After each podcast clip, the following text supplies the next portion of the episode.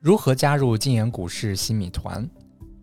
在喜马拉雅手机软件顶部的搜索框中搜索“禁言股市”，在搜索结果中找到寻龙人横幅，点击右侧的查看按钮，即可进入到新米团页面。在新米团页面中，点击底部的立即加入，支付完成之后即可加入禁言股市新米团。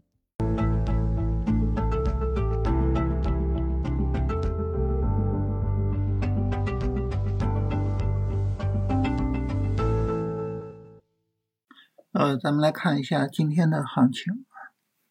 嗯，首先呢，咱们还是在短线下跌中啊，所以呢，我们还是从短线下跌的角度啊去聊行情啊，去聊这个操作。短线下跌角度聊呢，咱们昨天说啊，嗯，第一个啊，这个我们可以做短线操作啊，第二个呢。就是我们去做这个超短的时候，控制仓位，然后严格的对板块做要求。那这个严格要求呢，就意味着我们在做板块记录的时候，选股宝 ST 之上的只记录强势股多于十个的。然后呢，根据软件的这个板块涨幅做记录的时候。只记录单日百分之三或者连续两天上涨百分之四以上的，啊，就只把这些记录了，其他的不用多看，啊。那么我们按照这个条件来的话，首先第一个，选股宝没有符合条件的啊，都在十个以内，其中最多的是大消费七个，但是我们发现呢，大消费基本上就是各个板块都有，啊，有食品饮料，有纺织服饰，有旅游。啊，有酒店餐饮，啊，有百货商店，在这种情况下，总共才七个，就基本上就没有什么记录价值了。然后板块涨幅大于三的，只有一个，就是酒店餐饮。但是酒店餐饮呢，因为它个股数量特别少，一个小板块，跟踪价值不大啊。那么让大家投了一下票，就是说这个板块要不要跟踪？最后大家决定是不跟踪。然后连续两天上涨啊，涨幅大于百分之四的没有啊，我们可以根据这个三日涨幅大致来看一下，是吧？啊，那么没有啊，没有符合条件的，所以呢，我们今天不做任何板块的记录啊，没有板块可以记录，所以我们还是跟踪老板块啊。那么对于大盘和板块的跟踪，这个文档呢，我今天又简单的调了调啊。呃，首先大盘，大盘呢，我们根据行情四阶段的理论进行处理，啊，波段在第二阶段，啊，当然这个第二阶段指的是最强的国人两千啊。如果说我们去看创业板指，去看上证五零，还是在第一阶段，啊，第二阶段你应该是做中长线持仓，但是呢，因为啊还是有五零和创业板在第一阶段，所以如果说啊我们对于比如说消费，嗯，金融。然后新能源啊等等的，就这些板块，就还在持续下跌的板块，就我从基本面上特别特别认可啊，我觉得这个呃就是这么低估的机会不多见啊，这是一个好多年碰不到一次的低估机会啊，我这个时候我还是要针对他们去做定投啊，那这个是可以投的啊，这个取决于我们自己在基本面上的判断啊，然后。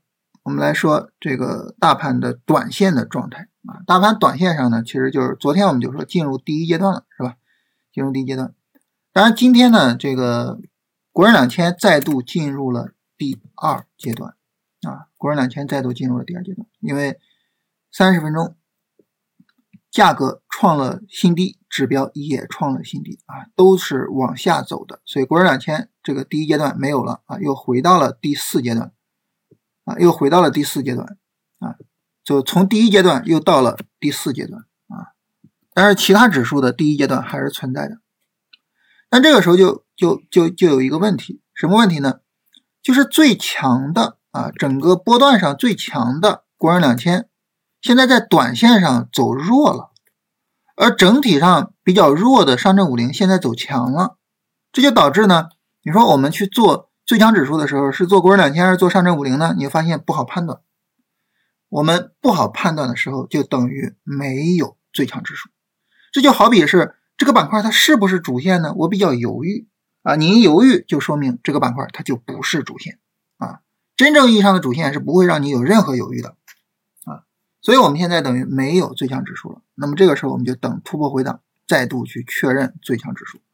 也就是说，如果说上证指数突破三十分钟前高，然后回档啊，三零四零啊，上证五零明天突破回档，国证两天突破这儿啊，七九二零，还有创指突破一九四零，突破之后回档，那么它就是最强指数。如果没有任何一个板块突破，我们就等各个板块持续的往下走再说。现在我们进入了一个没有最强指数的阶段啊，这也是在大盘下跌过程中经常出现的，就是呃波段的走势强度和短线的走势强度出现了一个偏差，我没办法去判断了，没办法判断，我们就不判断，我们就等啊。我们现在的战术呢，首先一个短线下跌充分展开了，所以这个时候呢，应该去看有没有短线机会，对吧？有短线机会呢，我就做；没有的话呢，耐心的等优质的超短。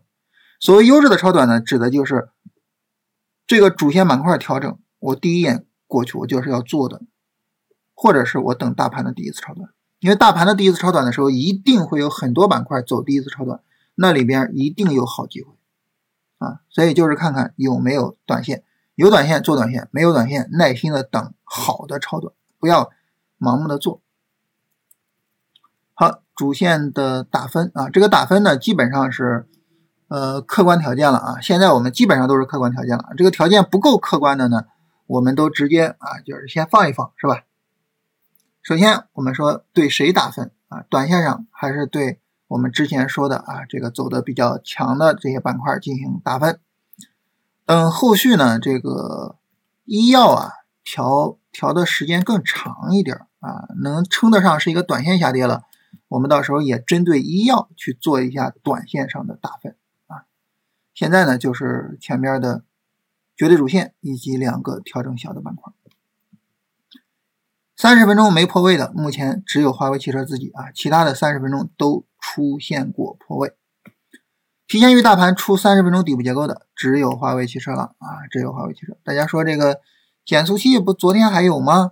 是减速器昨天还有，但是呢，呃，它和啊，不是减速器啊，是消费电子啊。消费电子昨天还有是吧？消费电子在这儿是有底背离，对吧？但是消费电子和国证两千一样啊，它下跌加速了，价格跌破前低，同时指标也跌破了，D F 也跌破了，对不对？所以它没有底部结构了，它没有底部结构，那肯定就不算了，是吧？所以消费电子就被我们删掉了啊。然后阳线有放量啊，阳线有放量呢，增加了一个算力啊。算力呢？今天的阳线稍微的有一点放量，比昨天的阴线量要大啊。当然，这个量和之前的量完全没法比啊。但是呢，比前面的阴线量要大啊，符合条件。没有暴跌的个股，随着今天大盘的反抽，所有的板块都没有暴跌个股了啊。这是主要还是大盘的功劳啊。然后有高标股的就是汽车芯片减速器，然后所有的这里边呢。华为汽车每一项都符合，芯片呢符合其中的三项，所以我们聊短线的时候，其实能聊的也就这俩板块啊，满分的华为汽车和五项得三分的芯片啊。超短方面呢，超短方面其实就只有汽车了，医药咱们昨天决定放弃是吧？医药就等它的短线调整做短线了啊，就只有汽车了。汽车呢今天跌成这样，你要说短线能不能做，我们还可以商量。是吧？因为毕竟这个短线呢，它是这么一个横盘的走法，还可以商量。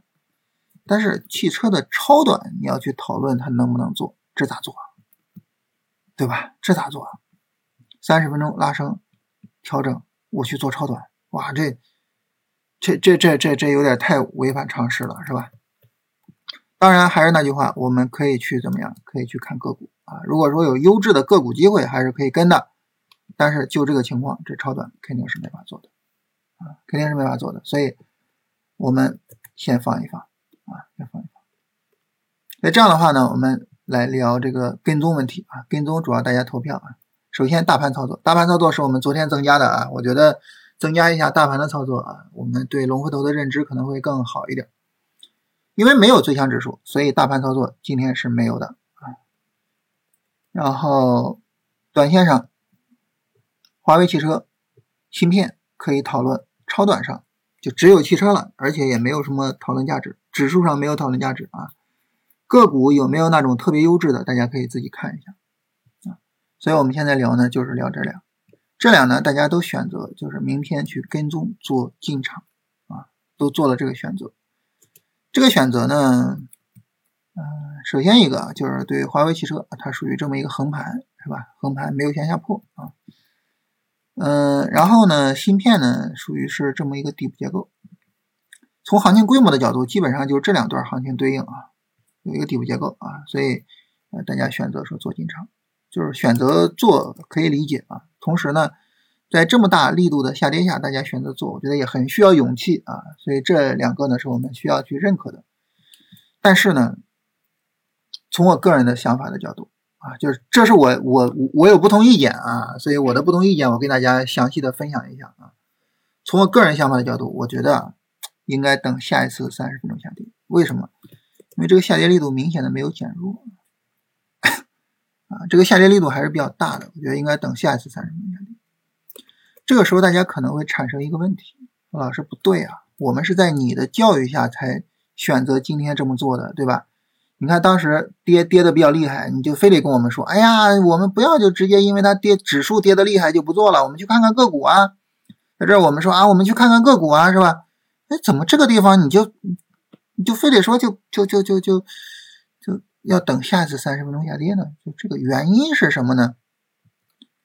我我个人的想法呢，就是主要的原因还是就整体的市场环境、大盘背景是不一样的。